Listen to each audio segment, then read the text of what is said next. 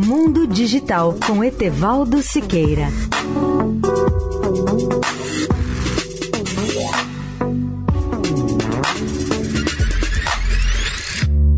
Olá, amigos da Eldorado. Concluo hoje meus comentários sobre as três vertentes de evolução da computação na visão de Tony Martins, presidente da IBM Brasil.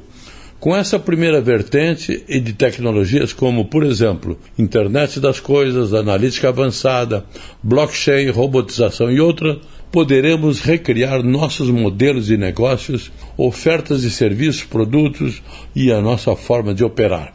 O mais interessante é que, com a combinação dessas tecnologias, e em especial quando fazemos bom uso delas, a empresa pode não apenas se reposicionar, mas também recriar o seu negócio.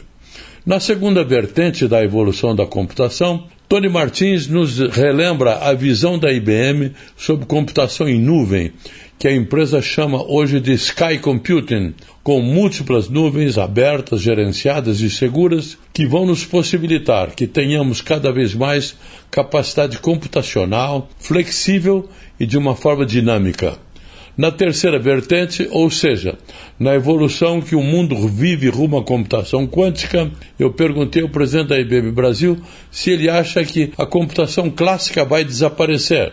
Tony Martins diz que ela nunca vai morrer e só não será utilizada nos casos em que a computação quântica nos dá uma capacidade de processamento infinitamente superior, com cálculos de algoritmos complexos, manipulação de volumes muito maiores, também de dados não estruturados e cálculos científicos e coisas muito próximas do nosso tema de inteligência artificial.